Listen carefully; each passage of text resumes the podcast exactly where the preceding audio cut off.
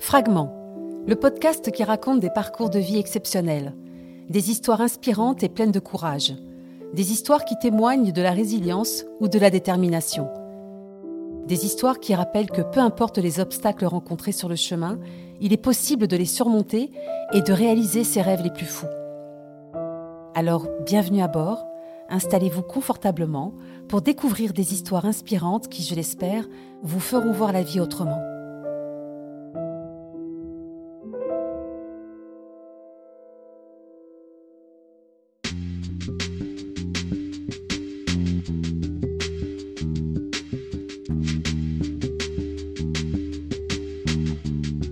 Bonjour Sam, merci de me recevoir ici en, Californie.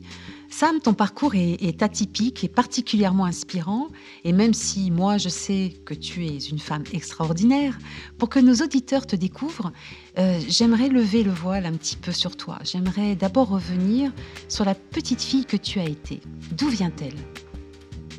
Ah ok, alors ouais, d'abord merci. Euh, c'est très très sympa d'être dans d'être dans ce format de conversation. J'ai pas vraiment l'habitude de parler euh, ma personne à la première euh, personne, mais aussi euh, d'aller aussi loin. C'est la première fois que je dois parler de mon enfance, donc c'est ok. Non, c'est chouette. Mais en fait, petite fille, j'ai des souvenirs d'une enfance heureuse, d'une enfance avec beaucoup de sécurité, beaucoup d'amour. Donc ça, je pense que c'est très très important. Et euh, quand on est adulte, on réalise si on a eu ça ou pas. Et je crois que ça donne, euh, ça donne des forces intérieures euh, très très importantes, surtout dans les moments difficiles, quand on sait qu'on a été aimé, qu'on est aimé. C'est juste un, patrimoine de base. Et on a beaucoup de chance quand on a ça, parce que je pense que bon, pas tous les enfants ont ça. Et moi, j'en ai pris conscience assez tôt. Donc ça a été très important.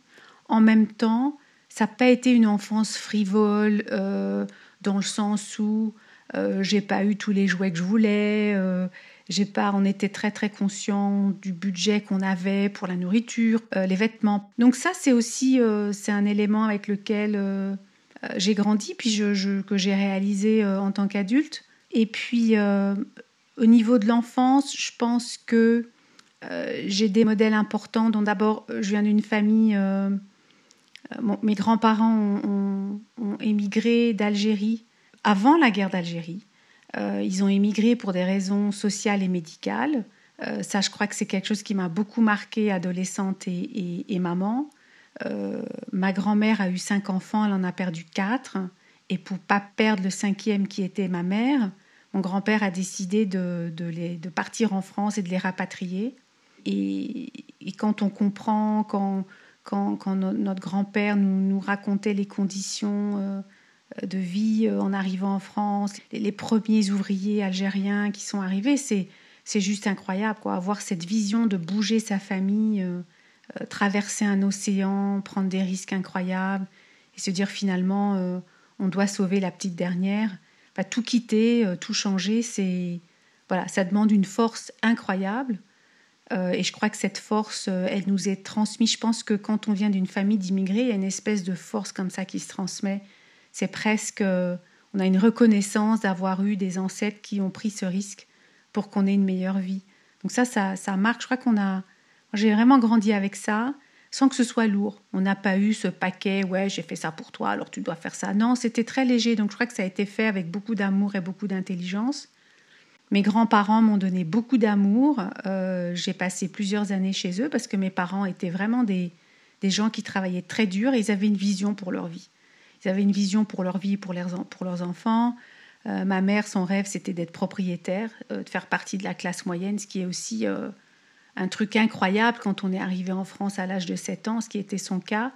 Et, et mes parents ont été un exemple de rigueur, de, respect du travail, de réussir à l'école, euh, incroyable. Donc, euh, et puis ils nous ont pas pris la tête, mes frères et sœurs, ils nous ont pas pris la tête avec des histoires de religion et de culture dans les années. Moi, je suis née en 71, donc les années 70, 80, on avait vraiment l'espace de s'émanciper, de grandir et de devenir qui on voulait. Donc, je crois que ça c'est très très important.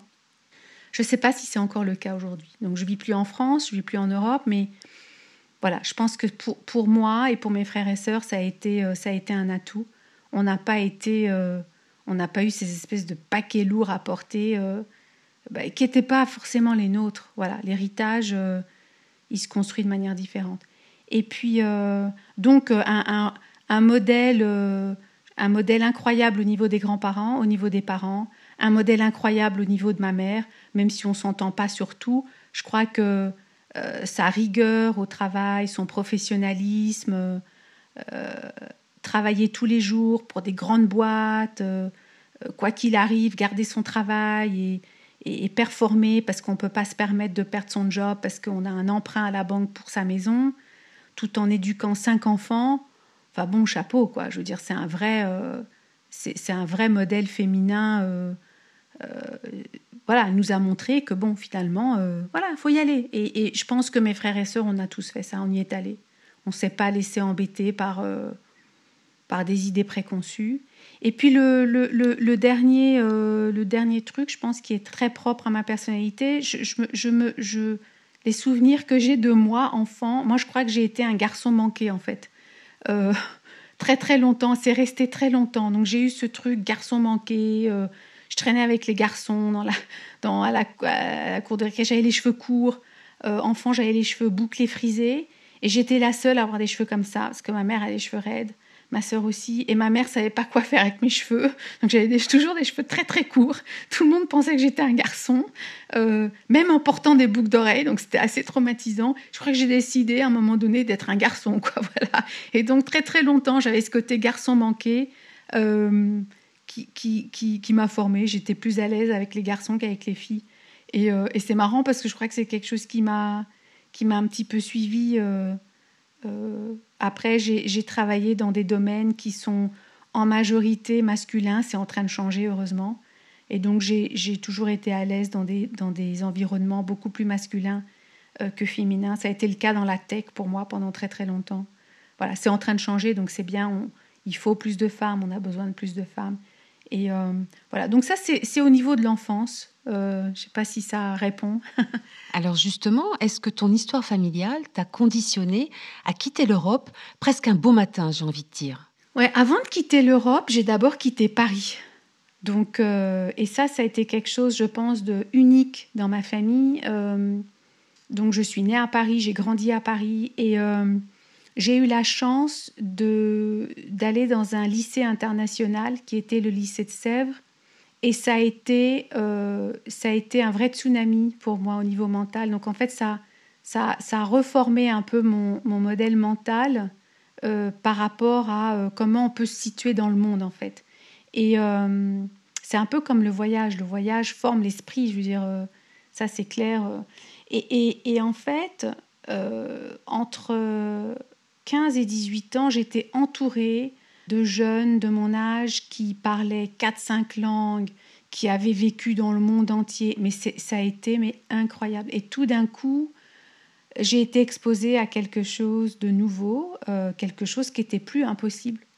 L'idée de voyager, de vivre à l'étranger, de faire ses études à l'étranger, de parler plusieurs langues, c'était devenu une espèce de normalité pour moi. Et donc, j'avais très, très envie, euh, après mon bac, d'aller voir ailleurs, d'aller étudier à l'étranger.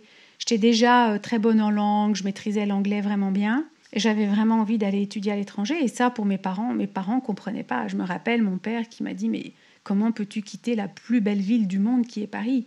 Et en fait, euh, je lui ai dit Oui, c'est une ville magnifique, mais la France, c'est pas le seul pays au monde qui est extraordinaire. Il y a plein d'autres endroits. Et voilà. Et donc, après mon bac, j'avais le choix d'aller en Italie ou, en Hollande parce que je faisais des études d'art et de philosophie. Au niveau de l'art, comme j'avais fait un bac A3 à l'époque, j'étais déjà très très avancée en, histoire de l'art mais aussi en art plastique. Et puis ou bien j'allais à Florence avec continuer une, une, voie un peu plus classique ou bien j'allais à Amsterdam continuer une voie un peu plus euh, moderne, postmoderne. Et puis finalement, j'ai été acceptée dans une école qui s'appelle Rietveld Academy Amsterdam, qui est l'équivalent des beaux-arts à Paris. Et ça a été extraordinaire d'être acceptée là. Bon, ça, c'était dans les années 90. Et bon, j'étais partie pour aller dans les, euh, pour, pour, aller dans les, les, arts plastiques. Puis en fait, euh, j'ai eu la chance de rencontrer la personne qui est mon mari aujourd'hui. qui était dans l'édition informatique et qui était dans les tout débuts de l'Internet. C'était dans les années 90. Et euh, il m'a exposé à tout ça et j'ai trouvé ça extraordinaire. Ça, une fois de plus, c'était comme un tsunami. Il y a eu beaucoup de tsunamis dans ma tête finalement. Et je me suis dit, waouh, c'est extraordinaire, ça va changer le, le monde, ça va changer la manière dont le monde communique, échange. Et je veux vraiment être au cœur de tout ça.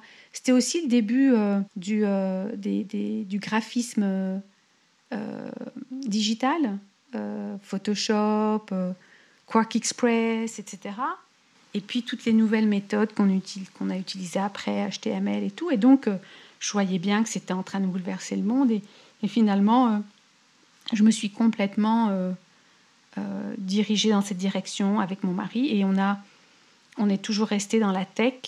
et j'ai démarré là. Et voilà, c'était génial. Et, et ça, c'était Amsterdam. Je l'ai rencontré à Amsterdam.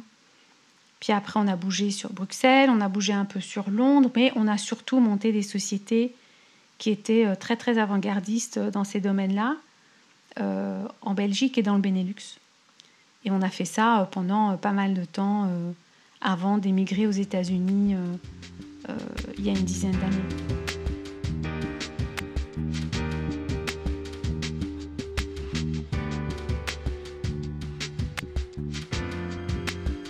Alors justement, ce, départ, ce voyage vers les États-Unis D'abord, pourquoi les États-Unis Et comment, euh, comment on switch comme ça Comment on prend sa famille sous le bras, j'ai envie de dire, et on traverse à nouveau un océan Ouais, non, c'est euh, c'est vrai que c'est pas pas commun, mais euh, c'était pas du jour au lendemain. Faut, faut bien se dire qu'avant d'émigrer aux États-Unis, on a on a fait beaucoup de choses en, au Benelux. On a monté des, pas mal de boîtes qui ont très très bien marché deux qui sont rentrés en bourse, puis on a fait aussi des choses qui n'ont pas marché.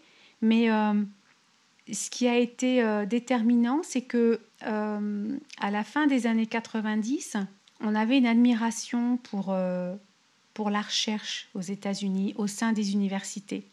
Parce que dans tout ce qu'on a fait en tech, il y avait toujours une partie RD, recherche et développement. C'est très important quand on est dans, dans des technologie avant-gardiste de garder, même si on est une société commerciale, il faut faire du chiffre, etc. Si on veut rester comme ça, euh, un peu à l'avant-garde, dans des, dans des domaines qui, qui, avancent vite, qui accélèrent vite, c'est toujours important de garder au moins entre 5 et 10% à l'interne de, de, de RD. Et ça, c'est pas commun. Il n'y a pas beaucoup de startups qui font ça. Nous, on l'a toujours fait.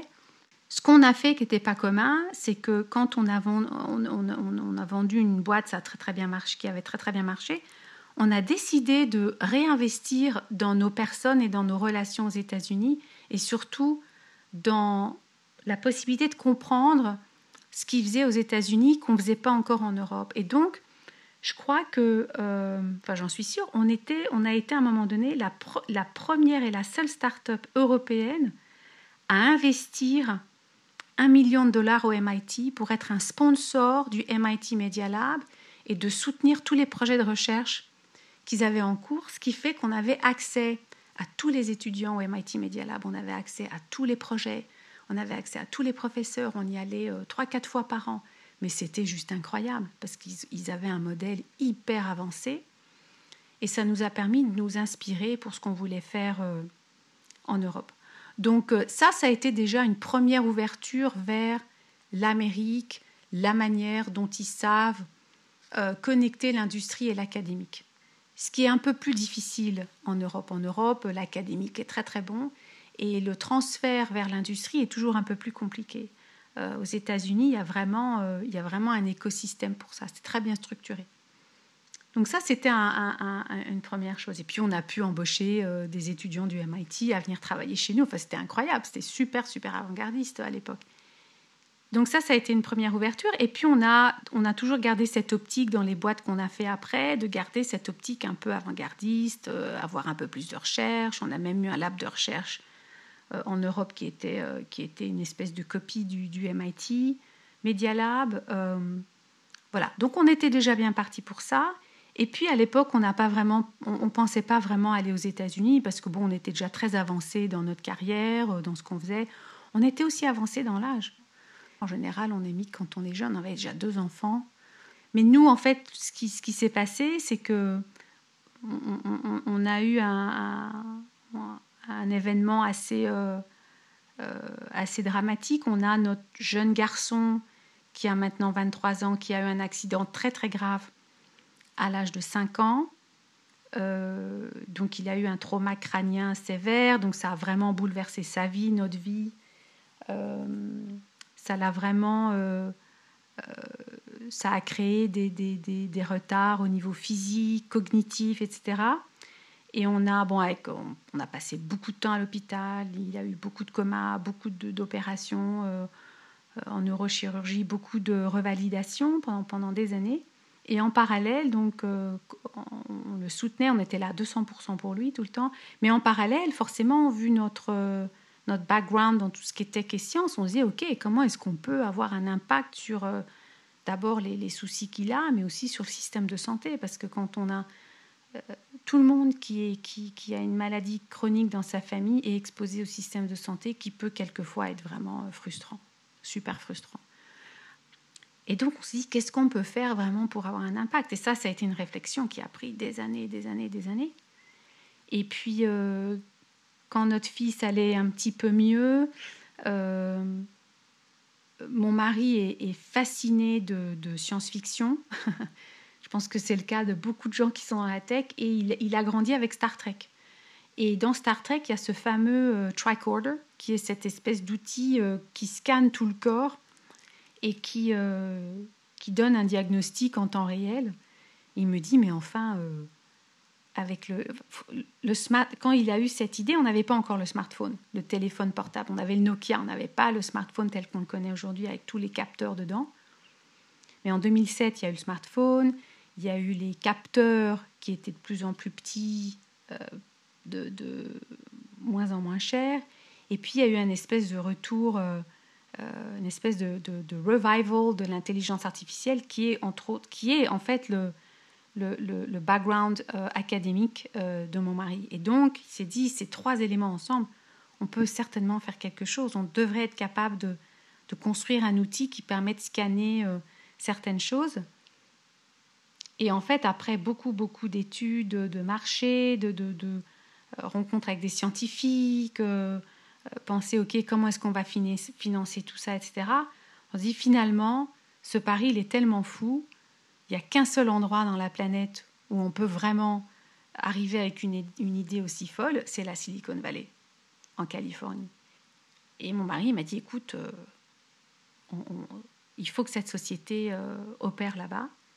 Et j'ai dit, pourquoi pas? Et au départ, l'idée, c'était que euh, la société opère là-bas, mais qu'on soit en Europe et qu'on ait une équipe là-bas. Et en fait, c'est pas possible quand on monte une société comme ça. C'est du plein temps, c'est du, du super focus. Et donc, c'est de fil en aiguille. Euh, voilà, on a commencé à préparer notre dossier, euh, à faire la demande de visa, et puis, euh, et puis voilà. Et puis ça a été faire les, les, premières levées de fonds. on a eu un, un, accueil aussi bien en Europe qu'en Amérique, vraiment super positif de cette idée. C'était assez tôt. C'était les c'était les, premiers prémices de, de, la, de la health tech. C'était les tout premiers jours de Fitbit. On avait rencontré d'ailleurs le founder plusieurs fois. On était ensemble dans le, Quantified Self. C'était vraiment les premiers, les, les, les, premiers jours de, du concept de la health, health tech, medtech en utilisant les capteurs, les montres, les téléphones. Euh, c'était extraordinaire. Et, voilà, et ça, ça, a été un pari fou, mais bon, on l'a fait, quoi. Voilà, après, euh, ça a été beaucoup plus dur que ce qu'on pensait, mais bon, je pense que c'est bien parce que ça permet, ça permet d'y aller. Si on réalisait à quel point c'est dur, on ferait pas grand-chose. Pourquoi le, le, choix de l'expatriation s'est porté sur les États-Unis et quelles ressources cela demande pour partir avec sa famille et traverser un océan?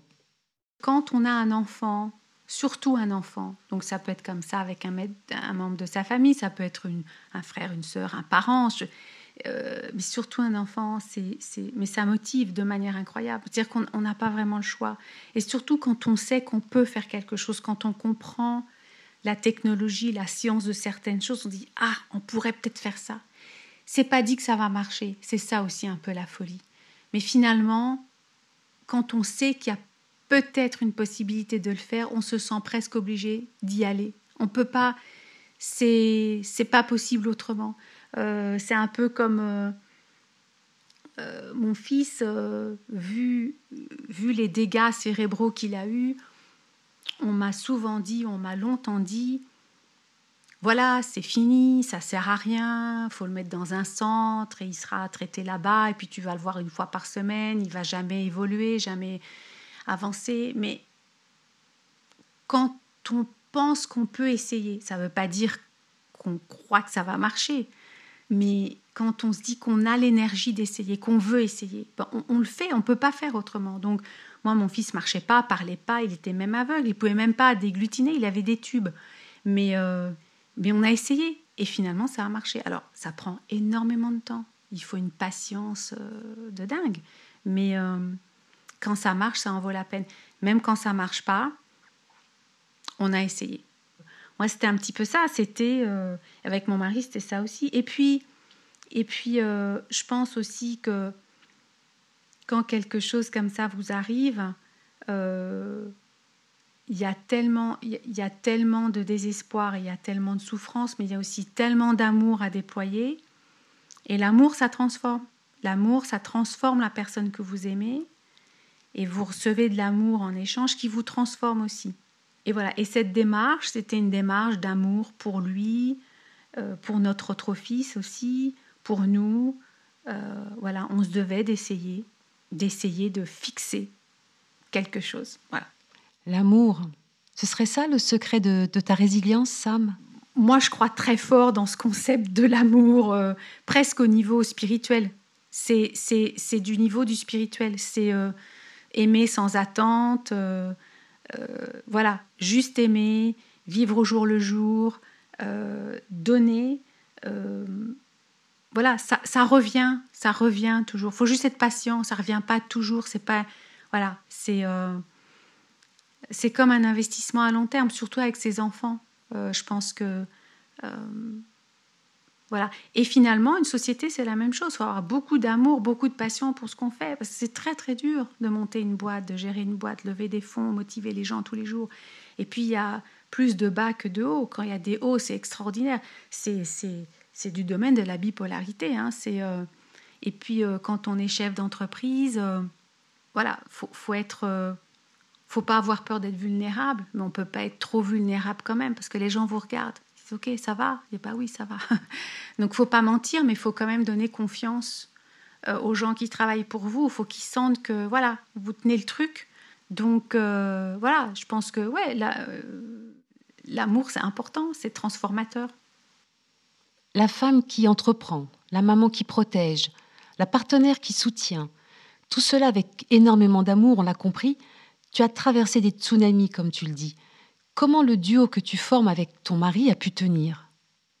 Bah, C'est difficile. On me pose souvent la question, donc je me suis souvent demandé tiens, c'est euh, c'est pas super compliqué. Euh, en fait, bah, d'abord, je reviens à mes parents et mes grands-parents, donc euh, des modèles incroyables de, de couples qui ont émigré ensemble, qui ont construit une famille ensemble, qui ont construit un patrimoine ensemble, euh, malgré les moments très très durs, euh, quand on voit ça enfant, ça, ça forge. On se dit tiens, waouh, voilà. Euh, donc, quand c'est fait avec amour et respect de l'autre, c'est un vrai modèle. Donc, moi, je crois que ça, ça m'a servi énormément. Je pense que pour, pour, pour mon époux et moi, ce qui marche bien, alors ça marche peut-être pas pour tout le monde, pour nous, ce qui marche très très bien, c'est que on n'est pas juste euh, des amoureux, on est aussi, euh, on est aussi euh, des partenaires et des amis. Et on a les mêmes priorités dans la vie. Et en fait, je crois que très tôt, on a compris qu'on ne pouvait pas avoir 20 priorités. Des priorités, on, en a très peu. On en a deux, trois. et ça, faut que ça marche. Et le reste, c'est pas une priorité. Donc en fait, si le reste marche pas, c'est pas grave. Et, et ça, pour nous, ça marche. Donc ça, je pense que c'est important. Je pense que des fois, on a peut-être trop de priorités qui font que ça peut pas marcher parce qu'on met l'autre en échec. Euh, il y a des choses aussi qui sont, qui sont très très profondes dans le caractère d'une personne, qu'on reconnaît, qu'on accepte dès le départ. Bon, bah, ce n'est pas la peine d'essayer de changer cette personne euh, dix ans plus tard. Euh, moi, quand j'ai rencontré mon mari, il était déjà entrepreneur, mais hardcore. Donc quelqu'un qui vous dit, euh, moi je monte des boîtes, j'adore ça, quelqu'un qui bosse 24/7 et on voit que c'est sa priorité, ça le, fait, ça, ça le fait fonctionner à tous les niveaux. Moi, j'ai jamais pensé lui dire faut freiner, faut. Non, moi j'avais envie de faire partie de cette aventure. J'ai eu la chance de, de, le rencontrer lui parce que lui il aime partager aussi. Donc il m'a dit bah viens, on fait ça ensemble, c'est génial. Et donc on a carburé tous les deux au même niveau. Et on a même impliqué nos enfants. Nos enfants ont toujours compris ce qu'on faisait, on leur a expliqué, ils venaient dans la société, quand on faisait des voyages, on les prenait avec nous. Donc c'est pas, on n'a jamais eu cette espèce de, de, frontière entre la vie privée et la vie professionnelle, parce que pour nous c'était la même chose. Euh, et ça, ça a marché, et c'était une priorité qu'on partageait.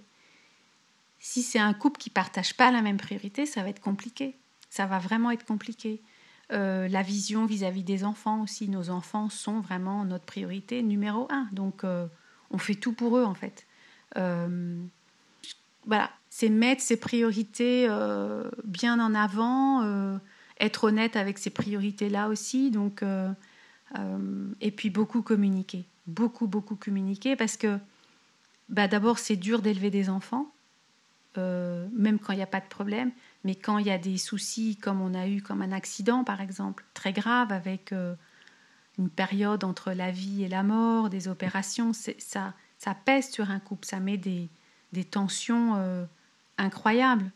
Ça, mais aussi, euh, aussi au niveau du travail, quand on travaille ensemble, il y a énormément de tensions. Quand on a une start-up, il y a beaucoup de précarité financière. tous les entrepreneurs vont, on reconnaît ça en anglais, on appelle ça to make payroll, pouvoir payer les salaires à temps. Donc c'est tout ça, c'est avoir le, bon le bon runway financier. Enfin c'est ça met, on a des familles, euh, on est responsable de, familles, de leur salaire, de leur. Donc tout ça, c'est voilà, tout est multiplié par, euh, par, euh, par 10, par 20, par 30, etc.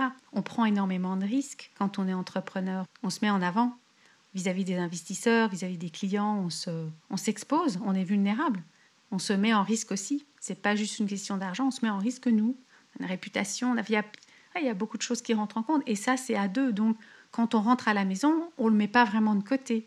Donc il faut savoir le gérer à la maison aussi.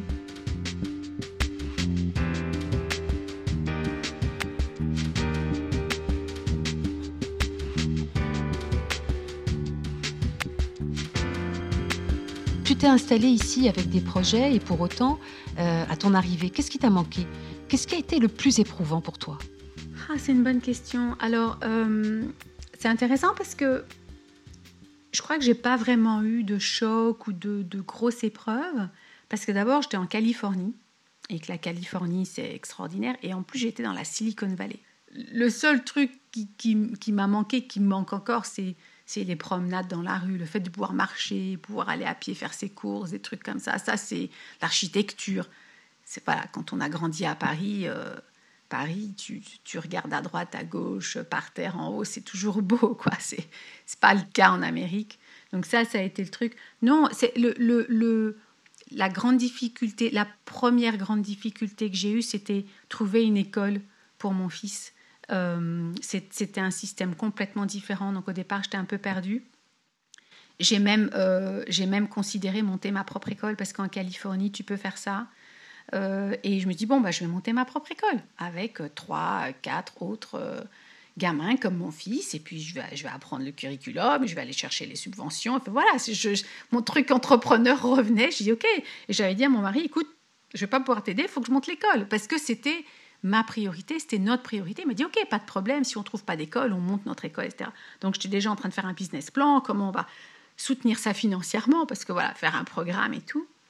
Et puis finalement, euh, j'ai réussi à trouver l'école qu'il fallait. Euh, j'étais juste pas super bien informée, euh, mais j'ai trouvé l'école, donc ça, c'était extraordinaire.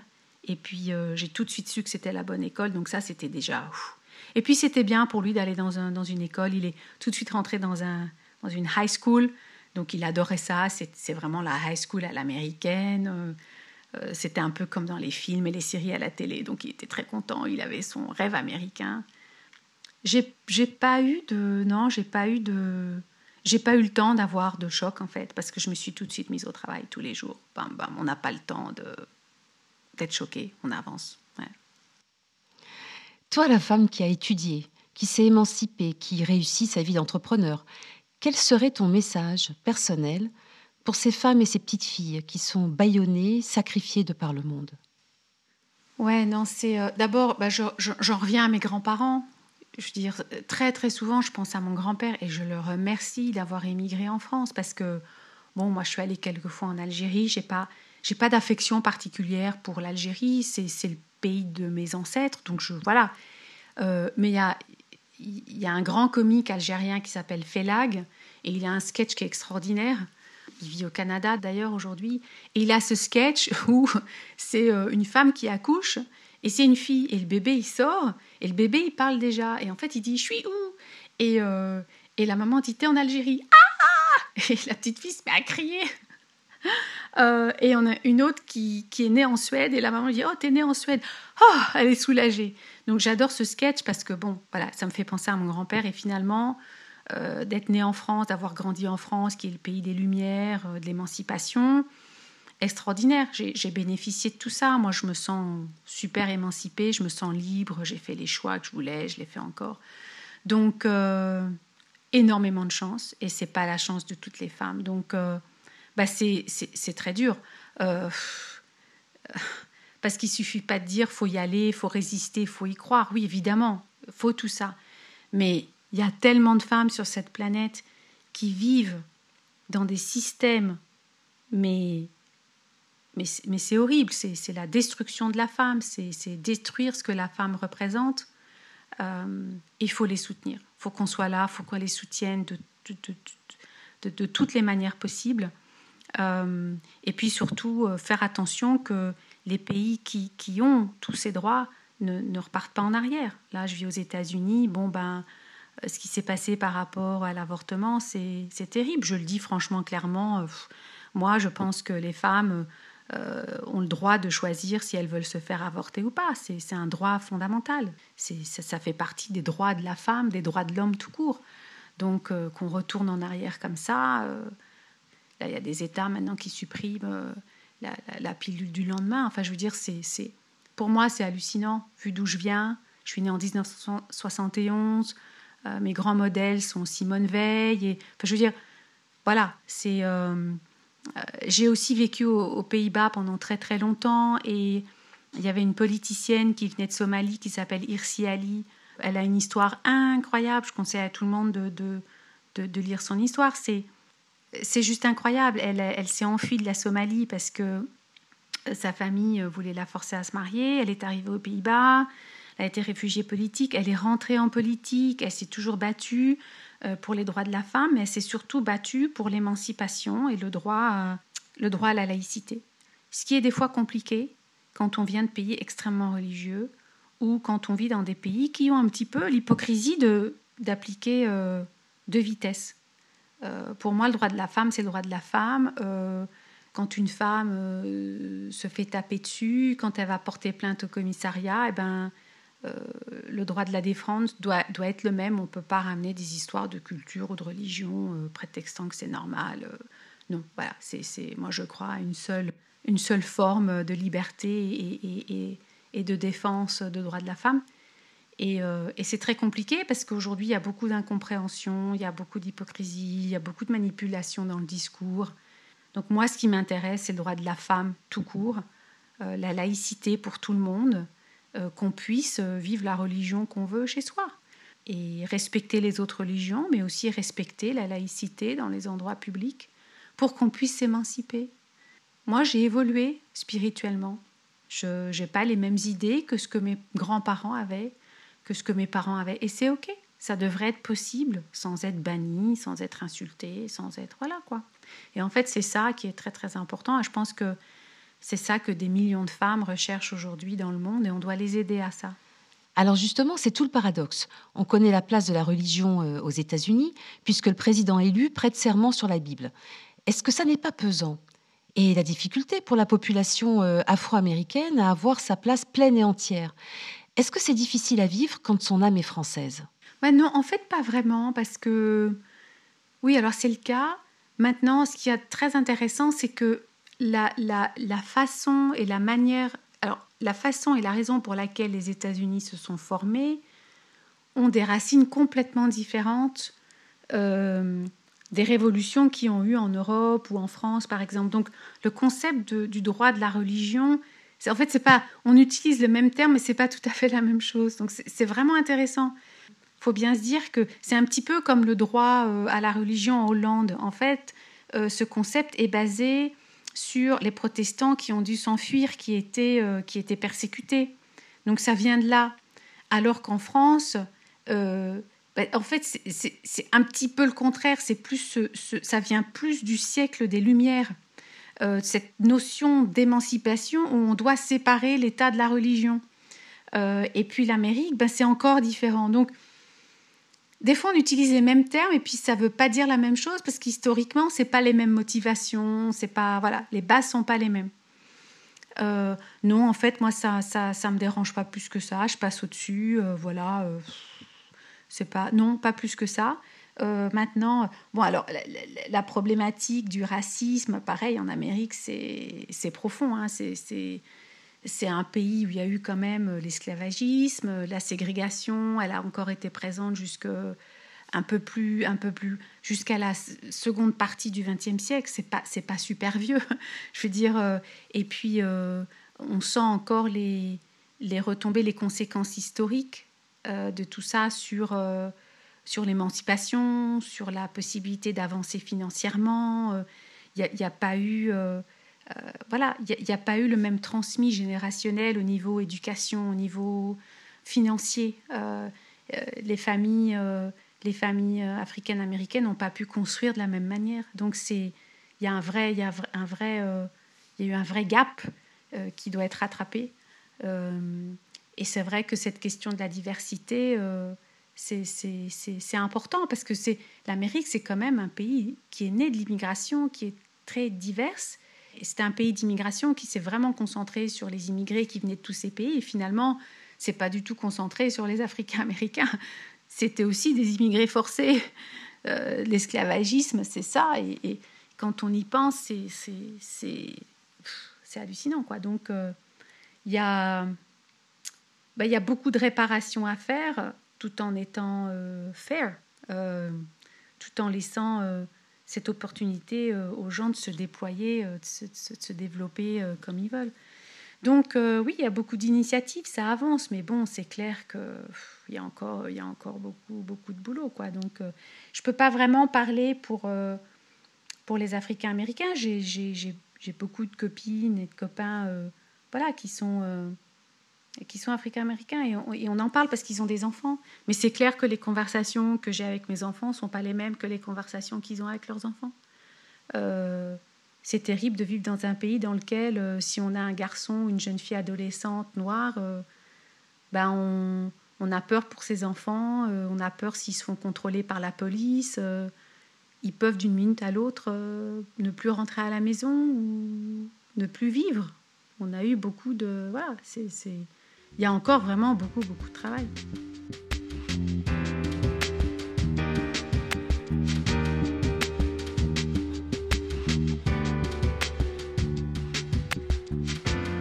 Tu sais, on entend une petite musique de la part de certains mouvements politiques en France qui disent que le racisme serait systémique, euh, que lorsqu'on est enfant de familles issues de l'immigration, c'est difficile de trouver sa place et c'est une souffrance.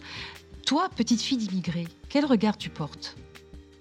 Bah, en fait, euh, bon, alors, le, racisme, il existe partout. Hein. Il existe très certainement en Europe et en France et en Belgique et en Hollande, dans, tous ces pays dans lesquels j'ai vécu. Je pense que, voilà, comme on, vit dans une espèce de globalisation, on a tendance à copier les problématiques.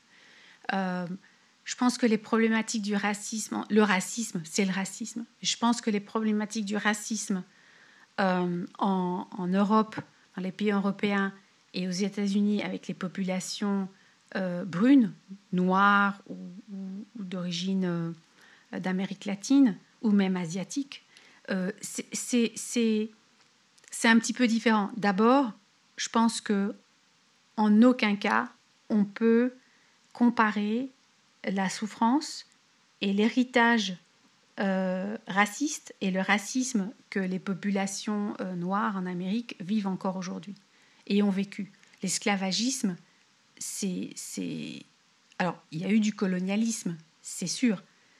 L'esclavagisme, c'est quand même un niveau... Euh, c'est, autre chose. Je crois qu'il faut faut faut quand même le reconnaître. Euh, je vais juste raconter comment moi j'ai vécu ma vie, comment mes parents, mes grands-parents m'ont m'ont élevé, ce qui a marché pour moi. Alors ça peut inspirer des gens ou ça peut ne pas inspirer.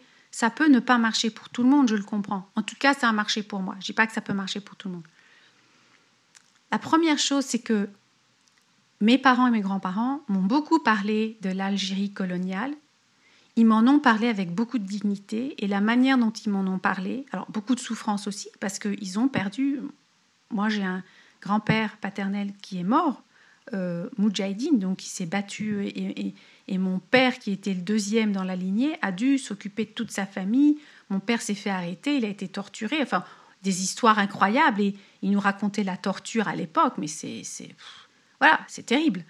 Euh, mais la manière dont mes parents et mes grands-parents nous ont informés par rapport à ça, ils nous ont, ont parlé de manière à ce qu'on se sente privilégié, d'être dans un pays où on ne devait pas vivre tout ça, dans un pays dans lequel on devait aller à l'école tous les jours, on devait étudier, on devait réussir à l'école. Mais il n'y a pas une seule journée où mes parents et mes grands-parents m'ont pas dit tu dois réussir à l'école. Euh, à l'école primaire, j'ai juste une petite anecdote. J'allais à l'école primaire, on avait, des, on, avait des bulletins toutes les semaines. C'était pas tous les mois, je sais pas si c'est encore comme ça, mais on avait un bulletin toutes les semaines et on était noté, on était dans le groupe A, dans le groupe B ou dans le groupe C. Et j'étais toujours dans le groupe A. Mais une semaine, je suis tombée dans le groupe B parce que j'avais trop bavardé dans la classe. Mais j'étais en panique totale. Je suis rentrée, ça m'a pris. Alors, j'ai eu mon bulletin le vendredi. Je n'ai pu le dire que le dimanche matin à mes parents. Il m'a fallu 24 heures pour le digérer moi-même. J'ai toujours eu ce message de mes parents tu dois réussir. Il n'y a rien qui peut t'empêcher de réussir. Tu es née en France, tu es française, vas-y. Et je suis vraiment j'ai grandi avec ça dans la tête. Et en fait, toute ma vie, que ce soit jeune, adolescente, étudiante, par exemple, j'étais, pour vous donner une, autre anecdote, on a toujours vécu dans des villes qui étaient assez, assez bien. Mes parents ont travaillé très dur pour se payer leur propre maison, qu'on vive dans des bons quartiers. Ce pas des quartiers UP, c'est des quartiers euh, famille moyenne. On était dans des bons collèges, dans des bonnes écoles. Et c'était des villes où il y avait toujours un quartier avec euh, des cités, donc une concentration euh, avec plus d'immigrés. Donc forcément, c'était mes potes aussi, mais on était très très loués, très très soudés. On passait beaucoup de temps ensemble, on allait à l'école ensemble.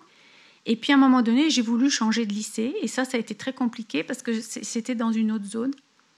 Et je me suis pas dit, bah ça va jamais marcher. Non, je suis allée dans ce lycée, je suis allée voir les profs, j'ai déposé mon dossier, j'ai fait des interviews, je leur ai dit c'est très important pour moi de venir.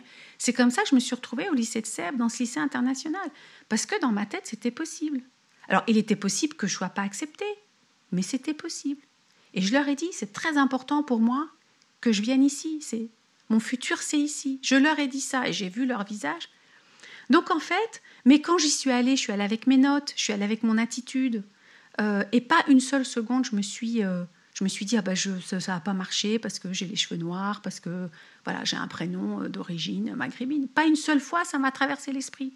Et en fait, dans ma vie, dans toutes mes situations, je me suis jamais présentée via ma culture. Je me suis toujours présentée via moi, cette personne qui fait ça. C'est apprendre ou à laisser. Et d'ailleurs, j'ai eu cette conversation souvent avec d'autres personnes que j'ai, euh, dont je suis mentor, qui ont des femmes qui sont aussi entrepreneurs, qui ont monté leur boîte ici aux États-Unis, euh, qui vont lever des fonds, etc. Et souvent, elles me disent, mais comment, c'est quoi ton... Voilà, qu'est-ce qui est important? Et en fait, que ce soit avec mes investisseurs, mes clients ou même mes équipes, qui sont en majorité, qui ont toujours été en majorité masculine, quand je rentre dans un, quand je rentre dans un meeting, quand je rentre dans une pièce, dans ma tête, j'ai pas ce truc, je suis une femme, je suis un homme, je suis. En fait, tout ça, c'est parti. Quand je rentre quelque part, c'est pas important. Ce qui fait que, même si j'ai eu des, des situations où j'ai pu sentir des gens qui se comportaient d'une certaine manière parce que j'étais une femme ou parce que. En fait, ça me passait au-dessus de la tête. C'est, j'ai bon, ben, c'est son problème, c'est pas le mien. Je passe à autre chose. Voilà. C'est probablement pas la bonne personne pour moi. Et voilà. Et alors, on avance. En fait, c'est faire abstraction totale. Parce que finalement, on a toujours quelque chose qui va pas plaire à l'autre. On a toujours un défaut. D'ailleurs, c'est ce que j'ai appris à mes enfants quand ils allaient à l'école, en maternelle, école primaire. Euh, les enfants sont cruels. Ils rentrent de l'école, euh, ah bah ils se font traiter de, bruns, ils ont la peau trop brune, ils sont trop gros, ils ont les pieds trop plats, il y a toujours leurs vêtements euh, sont nuls. Et, et en fait, je leur ai dit, on est toujours la tannée de quelqu'un d'autre. Il y a toujours une raison, voilà. Ou bien on a ou bien faut, faut faire abstraction, faut passer au-dessus de tout ça. Parce que voilà, le, en fait, notre but, c'est pas de plaire à tout le monde. Hein. On vit dans une culture aujourd'hui, en fait, c'est un peu le problème aussi, via les réseaux sociaux, via, on doit plaire à tout le monde. Mais en fait, le grand secret, non, on ne doit pas plaire à tout le monde. C'est pas ça le but, parce que sinon on échoue. Faut être soi-même. Il faut faire abstraction de ce qui peut, euh, de ce qui n'est pas important. Donc, euh, moi, le plus important, c'était d'être compétente dans ce que je faisais. Le reste, c'était pas important. C'était pas d'être une femme ou d'être d'origine XYZ ou non, j'y vais et puis euh, voilà. Sam, on arrive euh, au terme de, cette rencontre. Qu'est-ce qu'on peut te souhaiter pour les prochaines années? Hmm.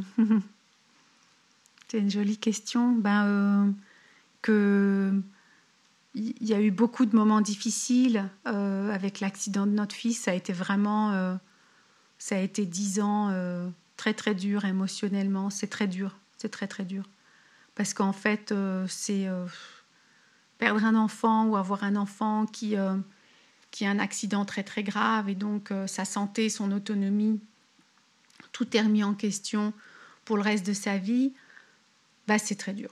ça change tout en fait. C'est quand on a des enfants, on ne se projette pas comme ça. Donc c'est euh, euh, puis un enfant qui souffre parce qu'il est malade, c'est très dur. Donc c'est très compliqué.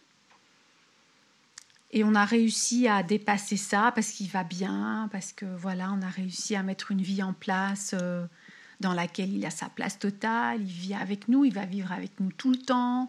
il a beaucoup avancé, il avance encore, il est très très heureux. Donc en fait, ce qu'on peut me souhaiter, c'est que euh, ma famille soit heureuse, continue d'être heureuse, comme on a réussi à trouver cette balance et ce bonheur. Parce que quand on a ça, on a tout en fait, après le reste.